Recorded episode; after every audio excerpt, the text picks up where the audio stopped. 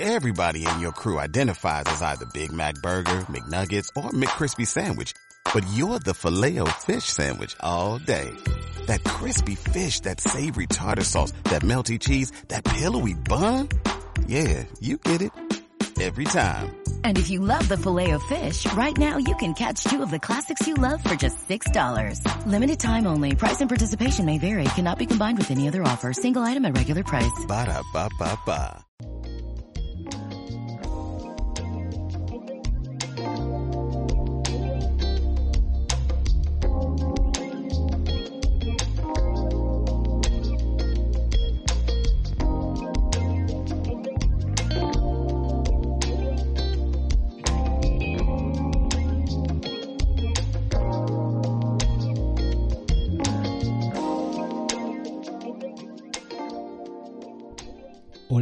buenas tardes a todos y a todas. Bienvenidos y bienvenidas a un nuevo episodio de Hablemos de Correr. ¿Qué tal estáis? Yo soy Pablo Castillo, vuestro entrenador de deportes de resistencia. ¿Qué tal estáis todos y todas? Bueno, bueno, bueno. Vamos a ver, un momentito que cambio de cámara. Chin chin. Creo que esta se ve mejor. Bueno, bienvenidos de nuevo en esta nueva cámara. bueno, pues nada, aquí estamos. Lo que pasa es que se nota que se mueve un poco, así que intentaré no tocar la mesa. Bueno, pues bienvenidas a este nuevo episodio eh, que estamos en directo un nuevo eh, sábado a las 5 de la tarde. Os agradezco muchísimo que estéis aquí y eh, bueno, pues espero que lo pasemos bien esta tarde con el programa que os tengo preparado y eh, bueno, pues eh, yo lo he preparado con mucha ilusión, como siempre, como todas las tardes de todos los días para llegar a la tarde del sábado lo más preparado posible. Pero eh, esta semana ahora os contaré cuando ya estéis un poquito más incluidos, incluidas y habréis llegado todos. Pues ha sido una semana un poco para, para olvidar Ah, sí, sí, ya estáis preguntando a ver qué, es lo que ha pasado con ese batido, exactamente. Exactamente. Bueno, voy a esperar que, os conectéis y eh, bueno, pues eh, eso, estamos en un nuevo episodio y seguramente esto uh, pues eh, a alguno o alguna le habrá pasado. Ya veis que no tengo hoy muy buena cara ni muy buen pelo, como se dice. Los que estéis escuchándolo en podcast, pues ya veréis que bueno, no me vais a ver, está claro, pero lo vais a escuchar, no os preocupéis. Y eh, bueno, pues veo que estáis entrando, que os estáis conectando y yo os lo agradezco muchísimo. Así que bueno, vamos a ver. Bueno, pues ya estáis ahí y a escuchar y a participar, no solo Héctor a escuchar, también a participar si queréis, ¿vale? Que eso es lo que, lo que es importante en este que es vuestro programa. Bueno, ¿cómo va vuestra semana? La mía, ya os digo, ahora os la voy a contar. Espero que la vuestra vaya muy bien. Hoy tenemos efeméride muy, muy importante, aunque no es efeméride, se va a celebrar y es el sorteo de los dorsales de la Western States en Estados Unidos, ¿vale? Así que el que tenga o haya hecho eh, dorsal o haya intentado pillar el dorsal, pues que lo, eh, lo vea dentro de hora y media, que es cuando, cuando va a ser. Eh, bueno, mm, me imagino que me veis bien, que esta cámara se ve, se ve bien. Eh, está chula, pero voy a ponerle el mirror a el que me gusta más, que es como estoy yo en realidad, ¿vale? Bien, pues lo dicho, nada, ya que estáis aquí, eh, ¿qué os iba a decir? Bueno, pues que esta semana, como habréis visto los que me seguís en Strava o me seguís en alguna red social, sobre todo en Strava, que es donde se ven los entrenamientos, eh, pues eh, mm, solo hice un entrenamiento de fuerza el lunes, que además muy bien, de trabajo excéntrico de piernas, incrementando bastante las cargas, que ahí se podía ver. Y luego el martes hice un entrenamiento en la cinta porque ya no me, eh, no me encontraba bien, ¿vale? Y diréis, ¿y, entonces va a la cinta? No, simplemente quería cumplir con mi entrenamiento y no tenía el cuerpo para salir afuera, porque además era, un día que había llegado ya el frío, estaba oscuro, pero mm, el ánimo que tenía era bastante, estaba bastante apagado por una razón que ahora os contaré, ¿vale? Por esa que me habéis preguntado eso del batido, ¿vale? Y la razón no es otra que, em, pues por algún tema he tenido un problema en una, en una muela y eh, esa muela pues empezó a doler Ya me dolía un poquito el día de la carrera de eh, Cumbres Nortes, pero bueno, era soportable, ¿no? Lo típico que a veces te duele algo y tal. Pero eh, a partir ya del lunes empezó a molestar un poco más y ya el martes eh, empezó a ser un dolor bastante fuerte. y a partir de ahí, pues el, nada, el miércoles creo que fue, o el jueves, no, no sé, el miércoles, eh, creo que fui al dentista, así como un poco de urgencia, y eh, efectivamente tenía, eh, ahora os contaré por si os interesa, tenía una, una fractura, podemos decir, sí, una fractura, una fisura, mejor dicho, en una, en una muela. no es una caries, ¿vale? y no era una fisura provocada por tema bacteriano, lo que sería una caries. No, ya yo suelo tener una higiene dental bastante exquisita desde niño y eh, me dijeron que efectivamente no provenía de eso, sino que mm, está asociado a varias cosas, ¿no? Una, pues que a lo mejor duermas lo típico apretando un poquito más. Eh, otra es las horas que pasas entrenando, y eso os lo digo a todos y a todas. Em, y que, bueno, que como respiras muchísimo con, por la boca, pues eh, se seca muchísimo toda la zona de la boca, pierdes mucha saliva y eso genera problemas. Y luego también, aunque mm, esta, esta doctora no lo creía muy importante, es el tema de lo que consumes eh, durante los entrenamientos y durante, las carreras. ¿no? Por eso, por ejemplo, habréis visto que hace poco me ha llegado eh, una, em, un pedido muy grande de eh, Santa Madre, de la nutrición de Santa Madre, ¿vale? Ya hablaremos un día con uno de sus responsables, aunque tenéis un podcast en, el canal de podcast especial dedicado a Santa Madre, pero Santa Madre es la única eh, gama de nutrición deportiva de nivel alto, comparable a un Maurten o algo así, que no solo eh, te aporta muchos hidratos de carbono por cada toma, sino que es la única que yo sé que está pensada para evitar lo que se llama la caries del deportista. Bien, pues lo dicho, me dolía muchísimo y esta primera, primera visita pues se quedó un poco con el tema de que había que quitar la muela, pero que eh, en esa clínica no eran, bueno, no lo iban a hacer eh, porque, bueno, yo tengo cierta resistencia a la, a la anestesia y entonces pues eh, bueno no se veían capaces de hacerlo porque efectivamente la muela ha habido que arrancarla. Y bueno pues ayer viernes me cogieron eh, más o menos gracias a Irene que consiguió mover las citas y demás pues ayer viernes me cogieron en una clínica fantástica en Granada y bueno pues me solucionaron entre comillas, me solucionaron el tema.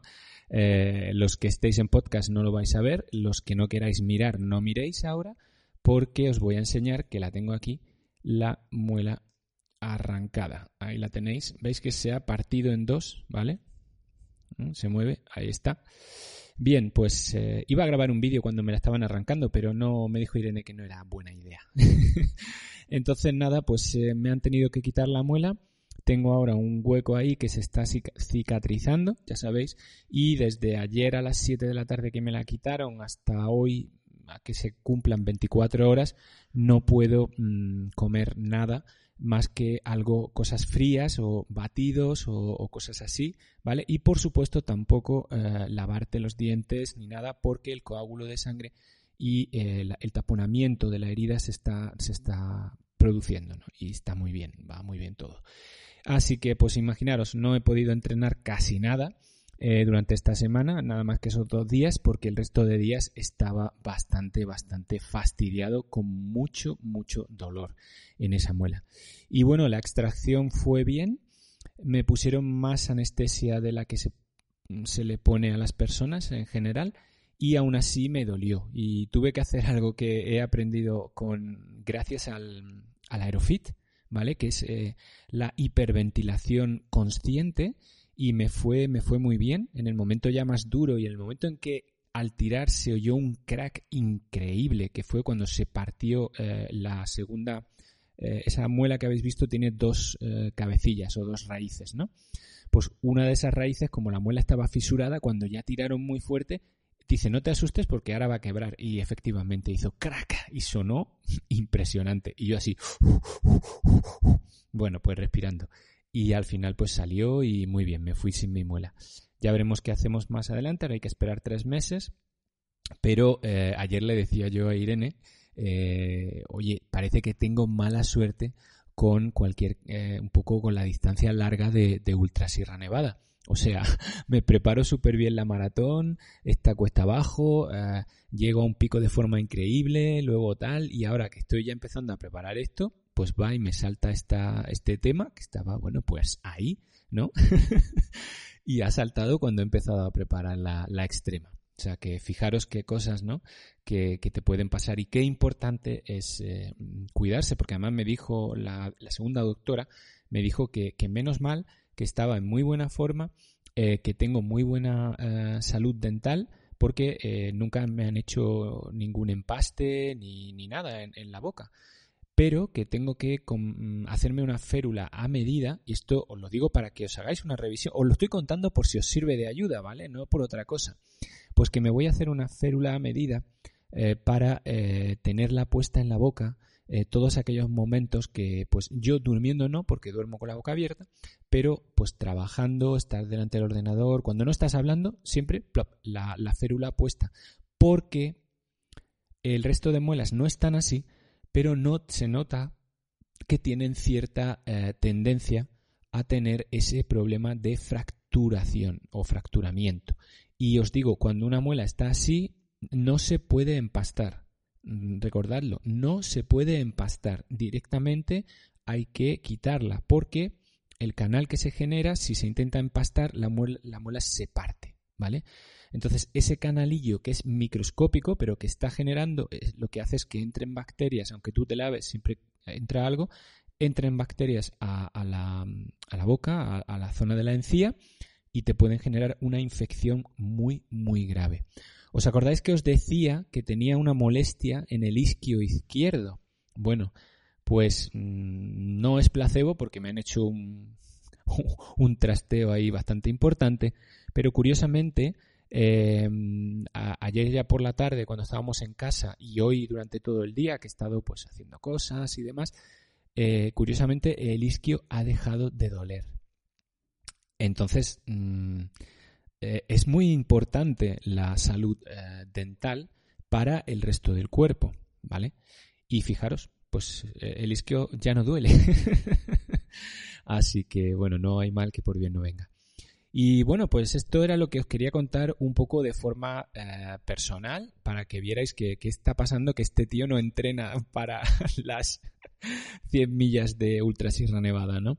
Pero no, no, sí, sigo con las mismas ganas, pero es verdad que he estado esta semana, eh, bueno, pues muy fastidiado, aún así, pues eh, trabajando, yendo al trabajo y trabajando con los entrenamientos y demás. Eh, es verdad que no he podido grabar otro vídeo para esta semana porque es que no me no podía con mi, con mi cuerpo. No sé si alguna vez habéis tenido un dolor así, pero eh, era mm, muy incapacitante, ¿vale? Y aún así, pues te pones y trabajas y demás. Lo único que he tomado ha sido ibuprofeno eh, y ya está. Y ahora el tratamiento, lo que, lo que viene ahora es simplemente pues estar hasta esta noche con, con eso, con alimentación líquida de algún tipo, mm, sobre todo para que no deje residuos en la boca a la hora de comértela, ¿vale? Puesto que no te puedes lavar los dientes y eh, ya después pues ya simplemente eh, ir a hacer tu, tu, vida tu vida normal y bueno pues eh, este fin de semana no entrenaré estaré un poco más eh, a otras cosas y ya esperamos que la semana que además la tengo libre para los que queráis si alguien quiere venir a Granada aquí estoy pues em, esta semana intentaré volver a los a los entrenamientos y ya está, pues eso era lo que os quería contar. Muchas gracias por haberlo escuchado y aquí acaba el. No, no, no, no, no, no. no acabamos, no acabamos. Eh, voy a hacerme un trago de agua. Agua, ¿vale? Tienen que ser cosas frías. Eh, agua y por el otro lado.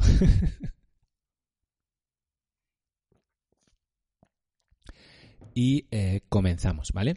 Eh, voy a intentar saludaros, aunque veo que han corrido los mensajes de forma increíble.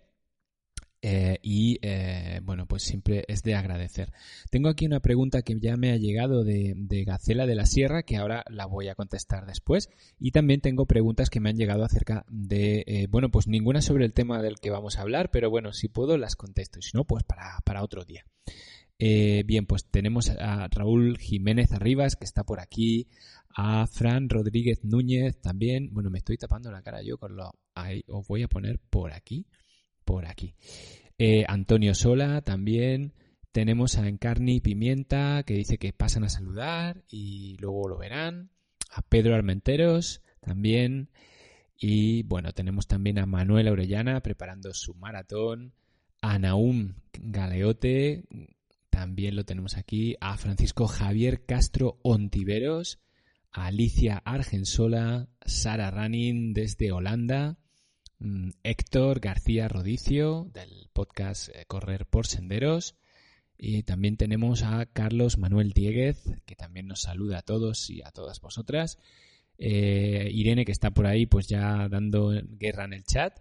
Tenemos a, a, Carolina, Asturian Girl, que dice que por fin puede ver un directo. Pues espero que no te defraude. Porque bueno, la cosa está como está. Tenemos a Trocha Sendas también que está aquí, eh, a Vicente Carrera Sánchez que dice que con ganas de aprender, pues si no os preocupéis que vamos a hablar de esas series triangulares.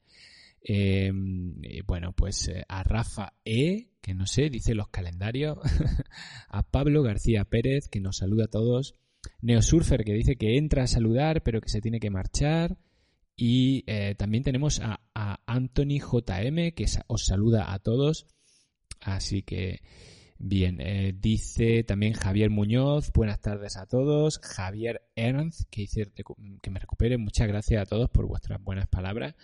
Eh, y bueno, pues ya Noelia también está por aquí, José Gómez también. Eh, gracias, sí, un poquito de esfuerzo estoy haciendo, pero es que vosotros os lo, debo, ¿vale? Sin vosotros el canal no funciona, entonces os debo estar aquí. También tenemos a María José PG. Así que, bueno, pues ya está. Estáis todos y vamos a empezar. Además, hoy estáis fantásticos porque están casi los mismos espectadores que los mismos me gustas. Eso está muy bien.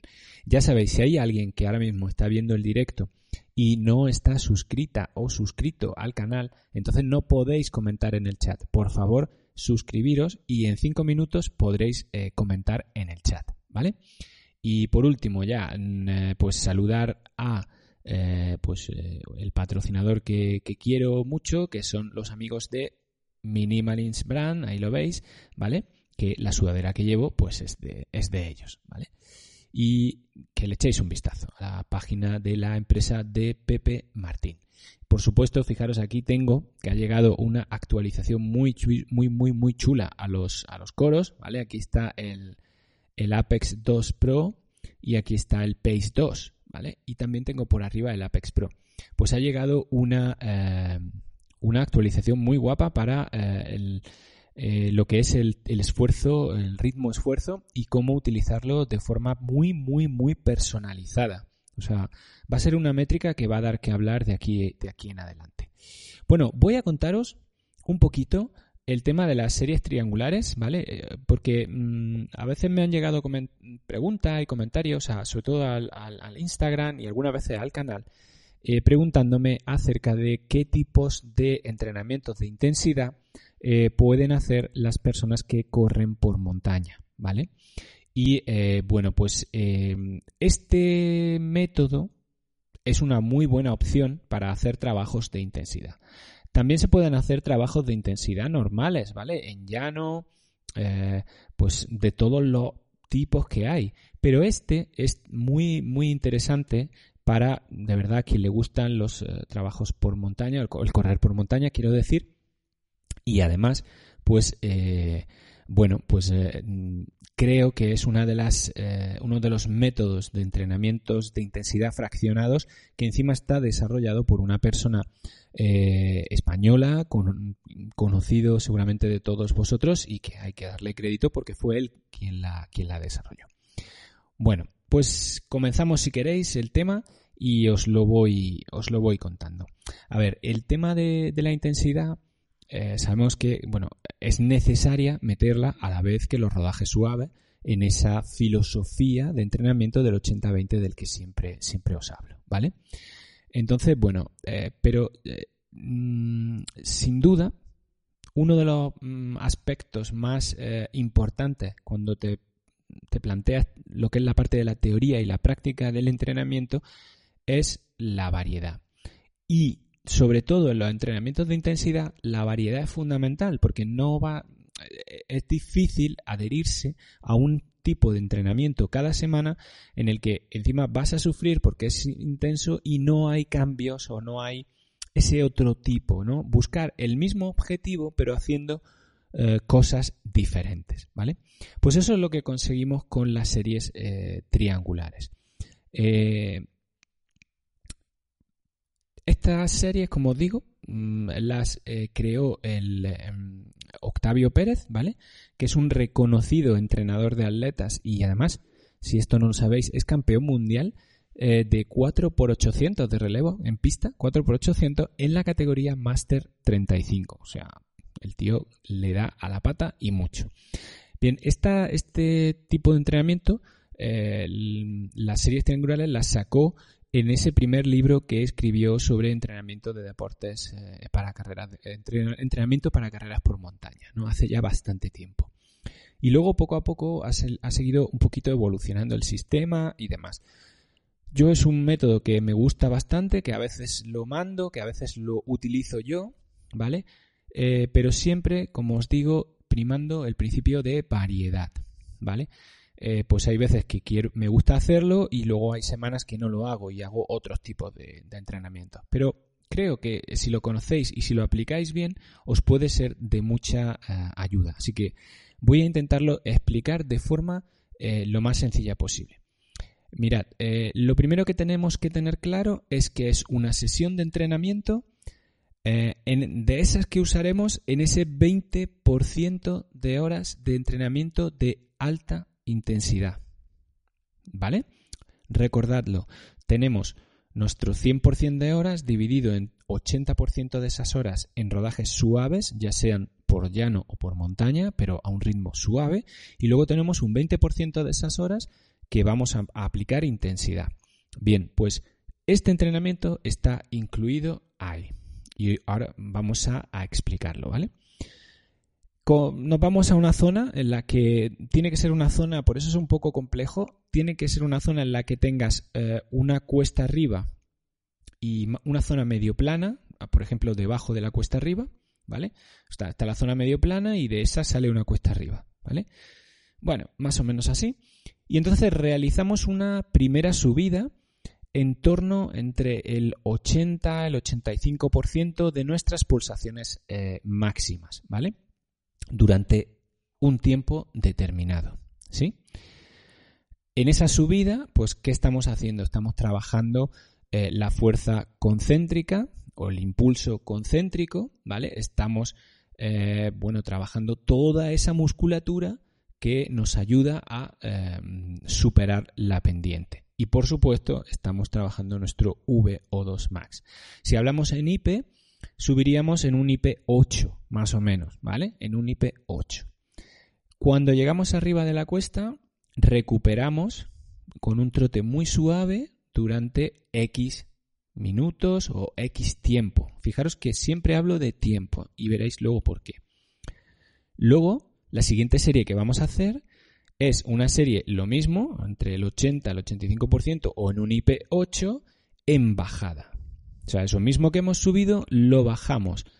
¿Y qué trabajamos ahí? Pues trabajamos la fuerza reactiva concéntrica, ese único entrenamiento de fuerza que he podido hacer esta semana, todo trabajo concéntrico, pues en la bajada lo trabajamos. Y trabajamos toda la musculatura que eh, funciona en ese aspecto. Pero también trabajamos la coordinación, trabajamos la propiocepción, trabajamos la aversión o el miedo a la bajada, hacemos mucho trabajo eh, que está relacionado, ¿vale?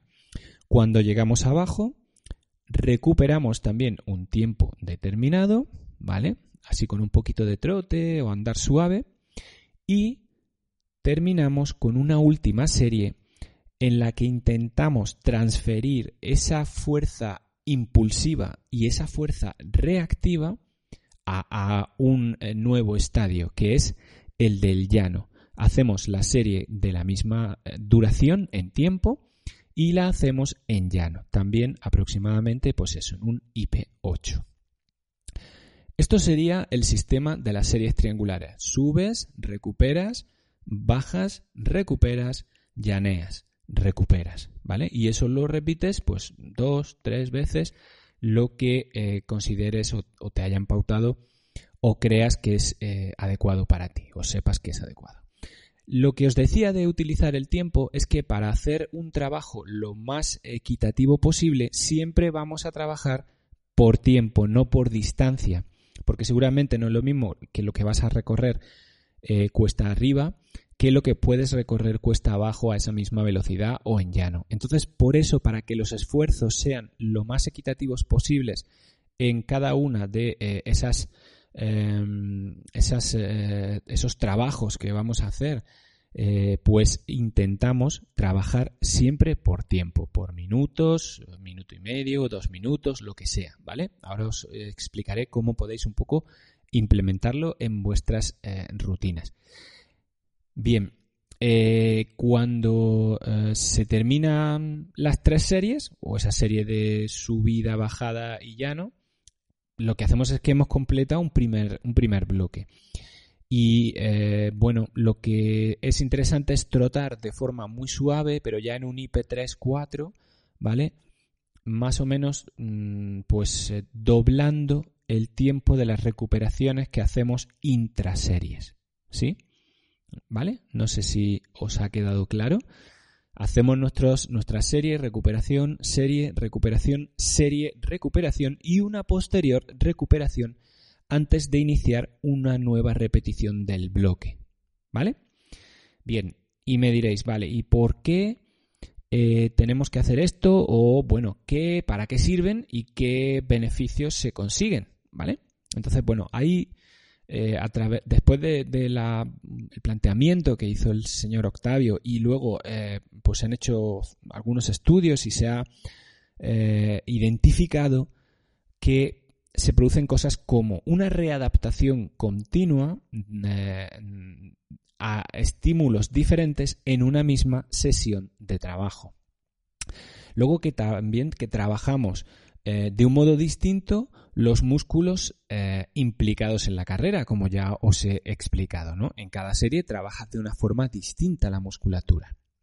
Por, por, supuesto, vamos a mejorar al trabajar en esos niveles de IP, pues vamos a mejorar nuestra resistencia muscular, pero también nuestra resistencia cardiovascular.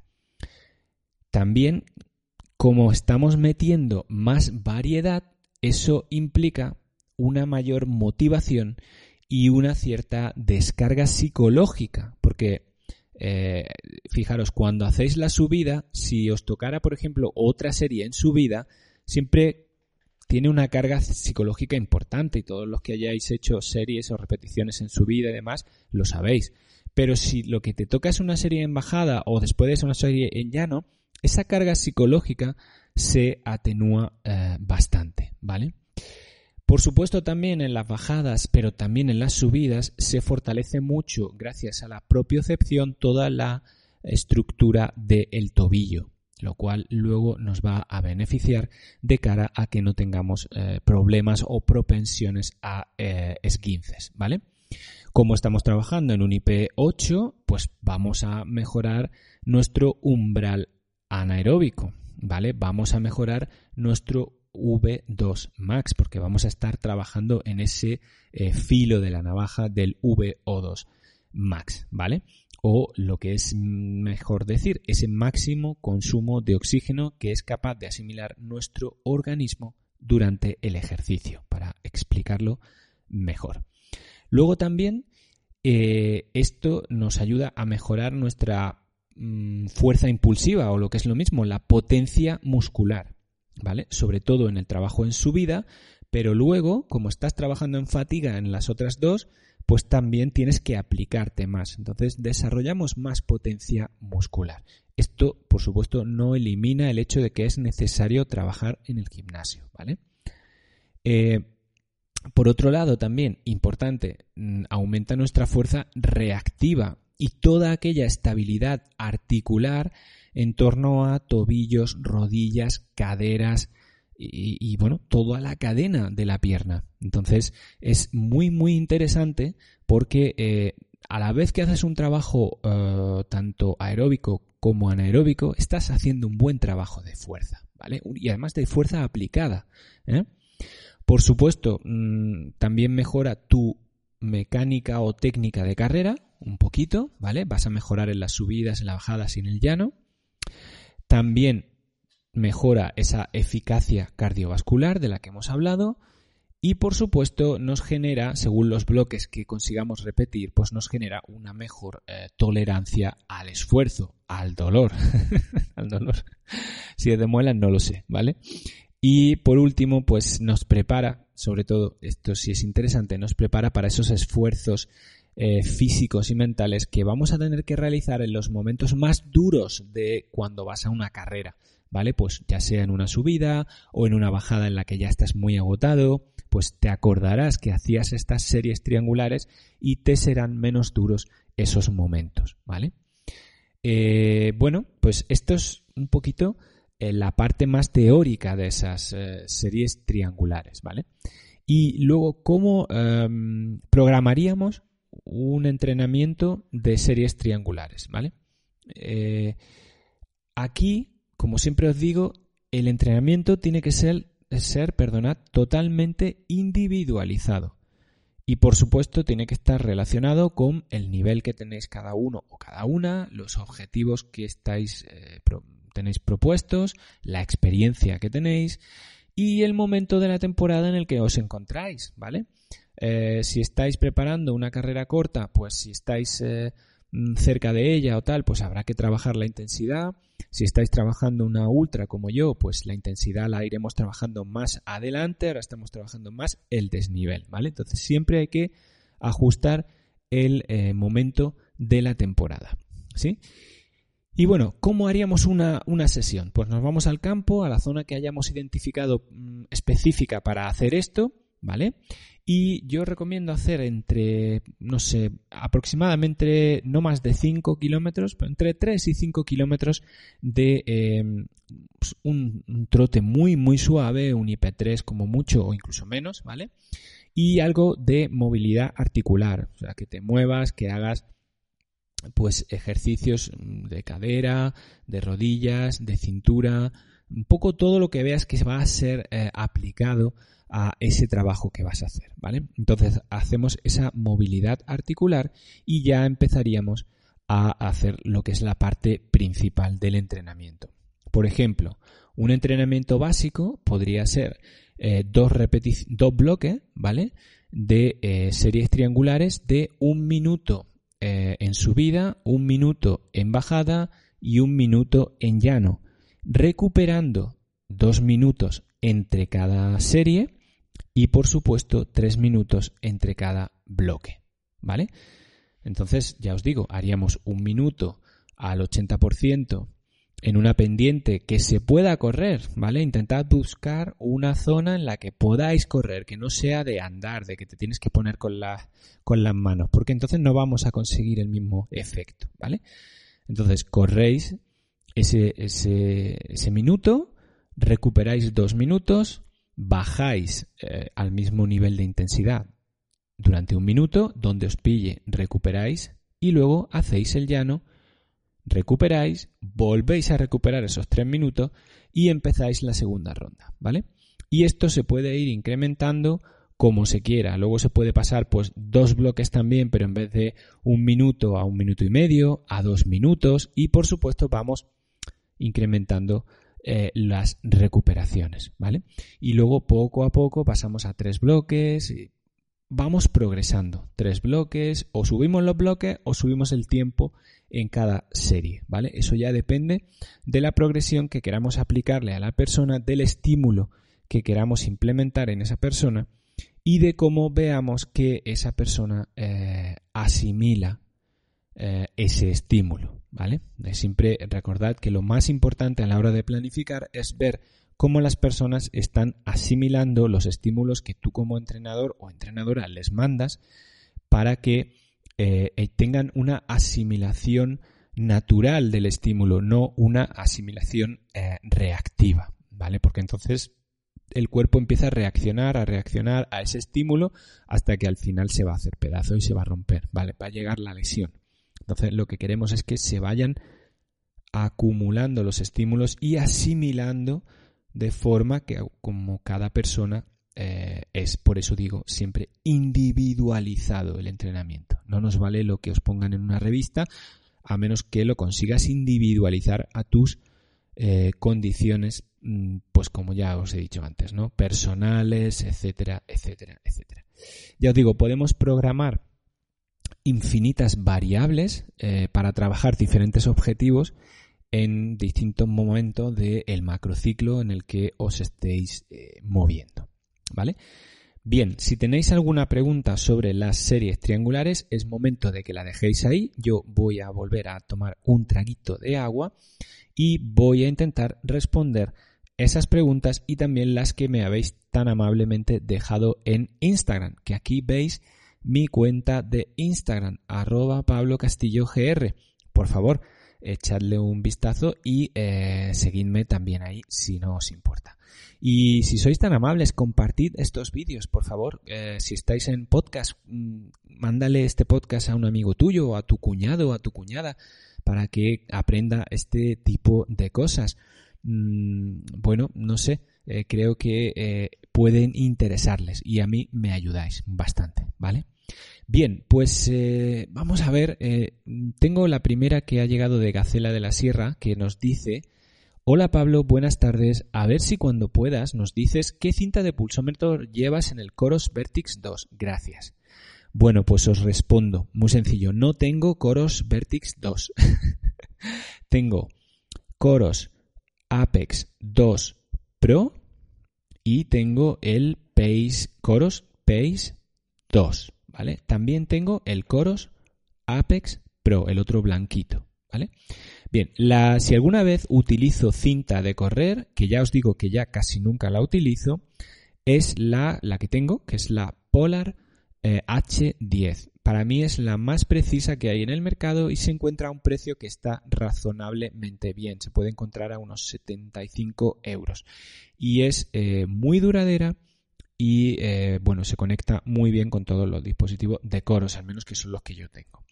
Sí deciros que ya con este, con el A2 Pro, yo ya he hecho pruebas y no necesito ponerme la cinta. O sea, mide este nuevo sistema que lleva, ya os digo, el nuevo lector, que es distinto, el lector de muñeca. Eh, aquí lo veis. A ver si puedo utilizar la otra mano sin que se mueva mucho la cámara. Ahí lo veis, el lector. ¿Vale? Pues este, este lector es totalmente nuevo y eh, los pulsos que a mí me da son exactamente iguales que los que da con la cinta. Entonces mm, han mejorado muchísimo. Luego sí que es verdad que el pulso en muñeca depende un poco también de cómo sea tu muñeca, de cómo es tu piel, del el color de la piel también influye un poco, si tienes más pelo o menos pelo en la muñeca. Bueno, hay ciertos eh, aspectos. Pero ya os digo, la Polar H10, si queréis una cinta que sea mm, pues muy muy fiable y que dé bastante buen eh, resultado. Bien, vamos a ver eh, los, las preguntas que me habéis hecho llegar. Aquí tengo la primera que, uy, la he hecho muy pequeñita y no la veo. La voy a poner aquí, la voy a llevar aquí, ¿vale? Y me dice RB Runner, dice, la tirada, la tirada eh, ¿cuántas semanas hacerlas en Z1 y 2 y cuántas hacerlas por bloques acabando fuerte? Bueno, ah, es que cuando te refieres a la tirada, imagino que te refieres a la tirada larga que hacemos, por ejemplo, cuando estamos entrenando un maratón. Em, no sé si por ahí va tu pregunta, ¿vale? Entonces yo normalmente mm, trabajaría las tiradas eh, largas, eh, pues a veces, eh, según cómo estemos en el, en el macrociclo o en el, en el mesociclo que nos toque, pues cuanto más cerca estemos de la maratón, algunas veces metería tirada larga en la cual acabes eh, un poquito fuerte, ¿vale? Por ejemplo, el, el, 80% de esa tirada larga la haría eh, pues a ritmo suave, ¿vale? Y luego lo haría el resto, ese 20% que nos quedara de esa sesión, lo haría trabajando pues a un ritmo alto, pues posiblemente un poquito más alto del ritmo que vas a hacer en la maratón.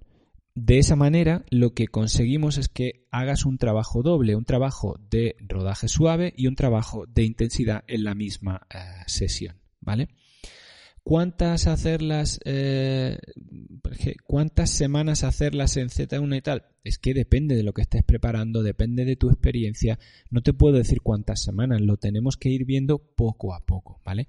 En una preparación eh, típica de maratón de 14 semanas, ¿vale? Eh, pues asumimos que terminarías la semana, la tirada larga última en la semana 12, con lo cual pues las haríamos antes y no haríamos tampoco muchas, ¿vale? Porque lo que tienes que hacer en esa tirada larga sobre todo es acumular kilómetros a ritmo de maratón y el trabajo de intensidad lo hacemos en otros en otras sesiones, en otra sesión de la semana. Ya te digo, no soy muy partidario de esto, solo si eh, em, en algún momento no eres o no tienes tiempo para hacer los trabajos de intensidad, porque tienes un, pues, una agenda más complicada, ¿vale? Bien, vamos con muchas gracias por enviarme la pregunta. Vamos con la otra pregunta que tenemos que es de, a ver, aquí la tenemos, es de Oscar, Oscar Cueto y nos dice, ¿Es necesario hacer series en montaña si después subes andando según la inclinación? Una pregunta muy interesante, porque es verdad que muchos de nosotros, pues a lo mejor hay cuestas que subimos andando. Podéis ver mi último vídeo del Caras Nortes, que veis que casi toda la cuesta se hace andando, efectivamente, porque es una cuesta de un desnivel impresionante.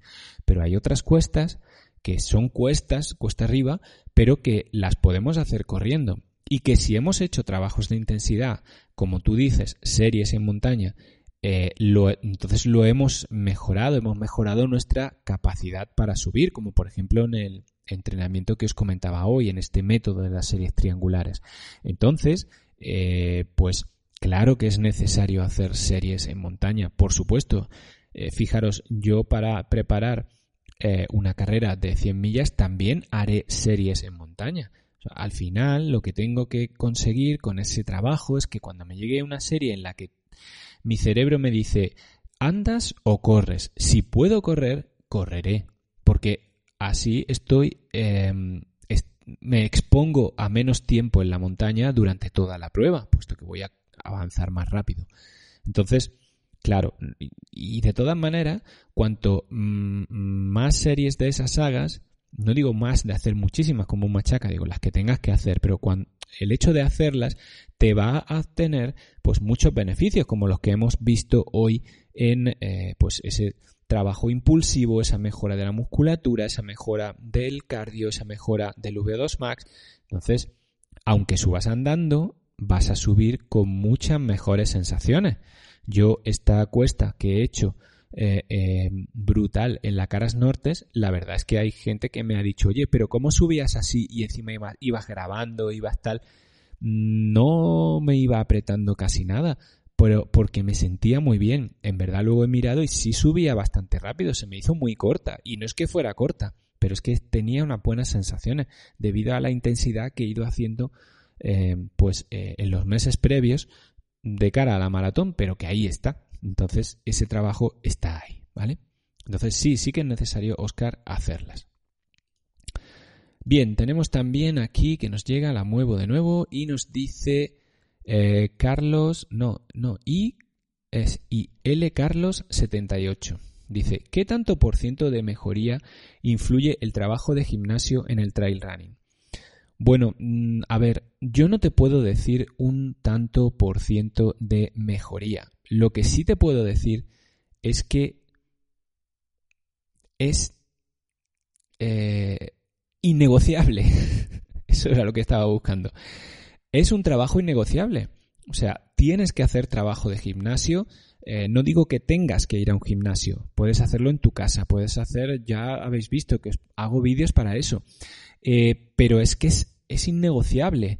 El, el trabajo que hace un corredor de montaña, por supuesto que como hemos visto en los entrenamientos trabajas la musculatura, como no puede ser de otra manera porque te mueves con ella, pero no llega a ser eh, un trabajo de fuerza tan, eh, podemos decir, tan efectivo como el que podemos hacer eh, pues en una sesión específica dedicada a hacer pues trabajo de piernas o trabajo de la faja abdominal o trabajo de la parte de arriba, ¿vale?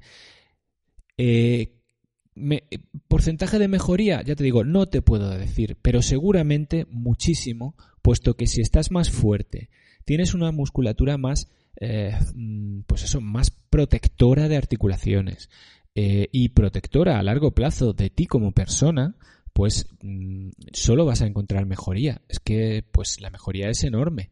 Entonces, yo sí que te recomiendo que hagas no que tengas que ir al gimnasio, que a lo mejor sí, sí puedes, pero que hagas entrenamientos de fuerza específicos y dedicados. No creas que solo corriendo, aunque sean como muchas publicaciones sacan, ¿no? De eh, si no puedes hacer fuerza, hazla haciendo cuesta arriba. A ver, algo se trabaja, claro que sí, pero no es lo mismo como hacer trabajo de fuerza dedicado, ¿vale? Y ya os digo, no hay excusas, se puede hacer trabajo excéntrico sin material ninguno. Se puede hacer trabajo normal sin material ninguno.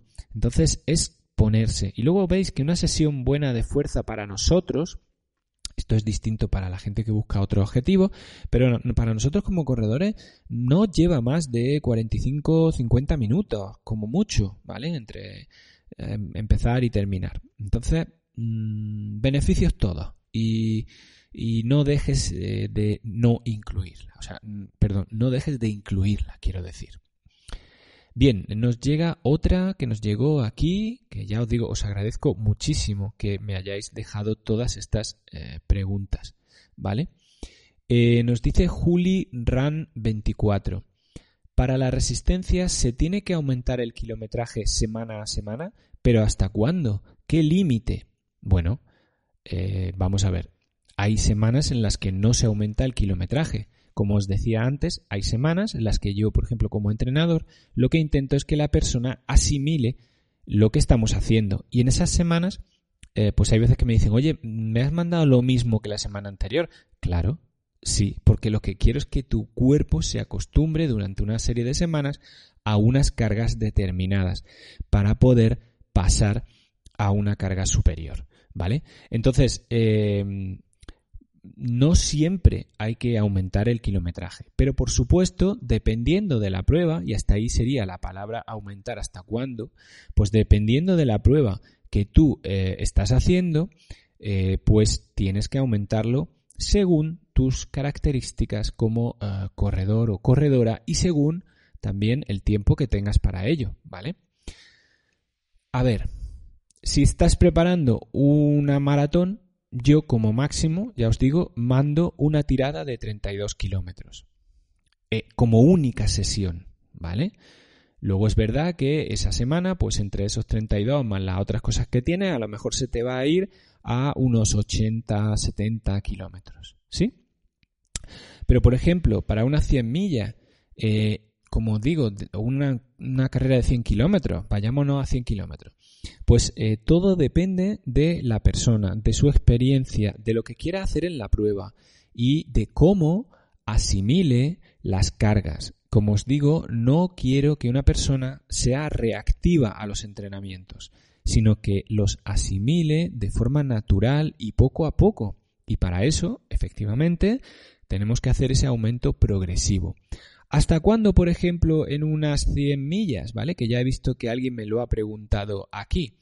Pues yo no pasaría más de entre de 70 a 90 kilómetros semanales. No es necesario. Lo importante es correr el día de la carrera. Para ello, lo que es que tenemos que estar muchas semanas acumulando volumen, pero no un volumen excesivo, no un volumen que no puedas manejar como persona y que tu cuerpo no sea capaz de asimilar. Porque ya sabemos que el correr esa prueba de 100 kilómetros o de 100 millas va a ser una, eh, una agresión brutal para nuestro cuerpo. Y eso yo, por ejemplo, como corredor, lo asumo. Asumo que ese día, esas 34, 35, 38 horas, las que sean, ese día va a ser una agresión muy bruta para mi cuerpo. Entonces lo que no quiero es que los meses anteriores que voy entrenando para ello, esté yo eh, introduciendo esas agresiones en mi cuerpo, porque entonces no voy a llegar bien a la prueba. Voy a llegar de una manera bastante derrotado, bastante agotado, con el sistema parasimpático muy hecho pedazos y casi sin ganas de correr la prueba. ¿Vale? Ahora eh, os respondo a otra. Entonces, eh, Juli, espero haberte respondido con esto que te he dicho. Ya depende de lo que estés preparando, ¿vale? Por ejemplo, pues Irene, cuando preparamos el 10K, la tirada más larga única que hizo fue de 8 kilómetros, ¿vale? Pero el volumen de la semana estaba en torno a los 45-50, eh, ¿sí? Bien, pues vamos a ver que me habéis dejado algunas preguntas por aquí cuando yo estaba con lo otro, ¿vale? Eh, bien, eh, vale, nos decía Héctor, eh, bueno, decía Susana que este entrenamiento mola, el de las series triangulares. Efectivamente, Susana. Es muy chulo, la verdad. Nos dice Héctor que las series triangulares son la navaja suiza de la serie, que él es un fan 100%, y que recordemos que Octavio está detrás de la formidable actuación de Robert Kenboy y Esther Chesson este año en las Golden Trail Series, efectivamente, y además él ha hecho el esfuerzo de traer a estos corredores keniatas a correr las Golden Trail eh, Series. Así que mm, mm, es muy de agradecer que, lo haya hecho. Nos pregunta Naún Galeote, ¿cuál es el momento adecuado en el ciclo de entrenamiento para recurrir a este entrenamiento? Vale, es muy buena pregunta, Naún. Mira, a mí me gusta trabajar, eh, tenéis vídeos en el canal que lo explico, esos, esos tres principios que yo utilizo para entrenar. Y uno de ellos es buscar cuál es mi debilidad principal y entrenarla lo más lejos posible de la carrera. ¿Vale? Y luego mis eh, factores más fuertes, mis fortalezas, los entreno más cerca de la carrera. Entonces, depende. Este entrenamiento, como decía Héctor, es una navaja suiza porque hay subida, hay bajada y hay llano. Entonces, eh, se puede utilizar en cualquier época de la temporada. Eh, por supuesto, eh, dos semanas antes de una prueba yo no lo metería, ¿vale? Pero a lo mejor tres semanas sí, dependiendo y calibrando muy bien tanto el volumen como la intensidad de lo que eh, vamos a hacer, ¿vale? Entonces, ya te digo, se puede meter en cualquier época de la temporada, pero siempre alejado de una prueba, ¿vale? Como mínimo alejado tres semanas. Eh, nos dice Enrique Payá Pérez, hola, llegué tarde pero estoy aquí con mi like. Luego lo escucharé. Por cierto, esta mañana te conseguí un suscriptor más. No es mucho, pero uno menos que falta para esos 10.000. Muchísimas gracias, eh, Enrique. Muchísimas gracias. Te lo agradezco mucho. Nos dice Carlos eh, Manuel, dice Pablo, ¿las recuperaciones son trotando? Si hablamos de las series triangulares, Carlos, sí, son trotando, lo he comentado. La idea es que tu cuerpo no se pare en seco, ni siquiera cuando llegue arriba, ni siquiera cuando llegue abajo o tal. No queremos ese parón en seco, ¿vale? Entonces, mm, terminamos el minuto y pasamos a un trote muy ligero, muy ligero, ¿vale? Esa es la idea. La hacemos, los, hacemos trotando. Em, vale, pues Pedro Canoa dice que le está gustando mucho el programa como siempre. Gracias, Pedro. Eh, vale, dice también Antonio Sola que hace tiempo que Irene no os cuenta un chiste. Bueno, pues tendremos que engañarla para que eh, entre a uno de los vídeos y es broma y eh, seguramente que algo algo habrá, ¿vale? Que dice, bueno, ya te ha contestado, dice Irene que ya está preparando uno, entonces, bueno, si eso es así, ya os digo. Carlos García es quien me ha preguntado eso, decía, ¿cuál será tu distancia semanal promedio tiempo en tu entrenamiento para los 160 de Ultra Sierra Nevada. Bueno, pues si has estado viendo mi Strava, verás que ahora mismo he estado haciendo un promedio de unos 80 kilómetros semanales, ¿vale? En el tema del número de horas, pues no lo sé, no miro las horas. Eh, no sé cuántas son. A veces son 7 horas, a veces son 8, a veces son 10, depende un poco. Pero lo que me está saliendo ahora mismo son 80 kilómetros semanales. Seguramente llegaré en unas semanas pico, llegaré eh, a los 90 kilómetros semanales. Eh, y de ahí no va a pasar. Y ya os digo que a la gente que entrena conmigo también eh, carreras de tan larga distancia, al principio de los años, que ya son años, pero les chocaba que entrenaban poco volumen, ¿vale? Pero a mí me gusta trabajar así. Yo prefiero trabajar con estímulos más cortos pero más continuados que con estímulos muy grandes y poco continuados. Entonces cuando llegas, llegas con muy buen fondo, con muy buen volumen y sobre todo, sobre todo, llegas muy, muy fresco. No llegas quemado de entrenar.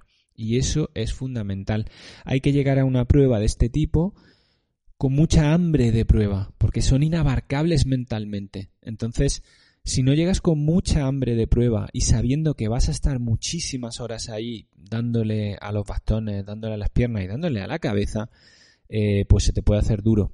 Y sobre todo, si te has cargado tu sistema parasimpático con un sobreentrenamiento o con una reactividad a los estímulos que estés introduciendo, eh, pues no tiene sentido. Entonces yo por eso soy precavido y voy con un poquito menos de volumen que otras personas a pruebas de este tipo.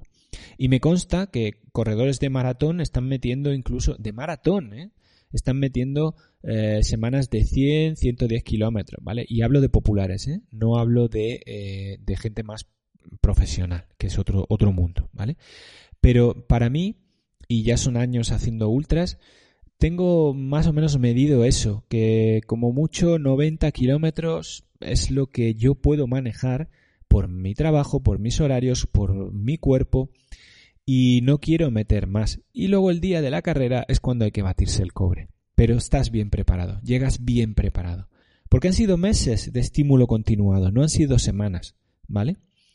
No sé si te he respondido, Carlos, pero espero haberlo hecho.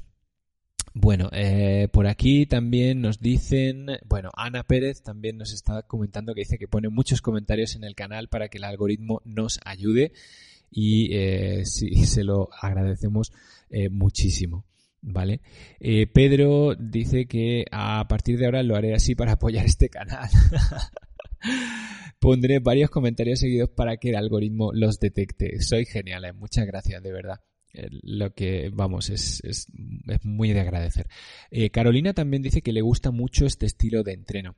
Eh, la verdad que es muy ameno el tema de las series triangulares porque al final te vas con un calentón a tu casa flipante, pero ha sido muy variado. Y eso ayuda porque el trabajo de series mentalmente eh, a veces es difícil y haciéndolo de esta manera, como os decía antes en la explicación, esa descarga mental es mucho, eh, es mucho mayor. ¿Vale? Eh, nos dice Gabriel Ruiz, dedicarse a, claro, esto está relacionado con el trabajo de fuerza. Dice, dedicarse solo a correr terminará en lesión. Lo digo con experiencia propia. El trabajo de fuerza es obligatorio si queremos correr con seguridad. Y vivir con seguridad, quiero aportar a tu comentario, creo, porque es fundamental, la verdad. Bueno, Carlos nos, eh, nos da una manita diciendo que gracias por la respuesta, imagino, y Naún también, Naún también. Bueno, pues eh, la verdad que eh, creo que es un entrenamiento que no, deje, no debéis de dejar de tener ahí en vuestro eh, en vuestro kiber, en vuestro kiber es un kiber de tablas de surf, es tu conjunto de, tablas de surf.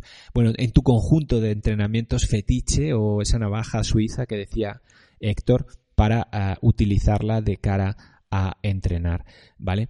Es un entrenamiento muy chulo, eh, ayuda bastante y bueno, no es tampoco excesivamente lesivo si lo hacemos bien, ¿vale? Pues si queréis, dejad alguna pregunta más y os la respondo. Y si no, lo que vamos a hacer es que vamos a terminar. Hemos cumplido la hora escrupulosamente. Eh, yo estoy un poco que necesito un ibuprofeno y, Y bueno, mm, pues eh, os agradecería mucho que si queréis eh, mm, compartáis esto o compartáis cualquiera de los otros vídeos y nos ayudéis a que lleguemos a esos 10.000 suscriptores. Que da igual, al final los que estáis son los que venís, que son lo importante. Pero bueno, así YouTube nos tiene un poco más en consideración. Pues lo dicho, muchísimas gracias. Eh, no quiero irme sin deciros que el sábado que viene vamos a tener eh, un invitado muy especial que nos va a hablar de la importancia de la respiración, ¿vale? Y va a ser un programa más enfocado a la salud y un poquito menos al rendimiento deportivo, pero creo que os va a ser de muchísimo, muchísimo interés. Así que no os lo perdáis, compartidlo si queréis y nada, nos vemos la semana que viene y seguramente esta semana podremos grabar algún vídeo que vamos a ver si os gusta.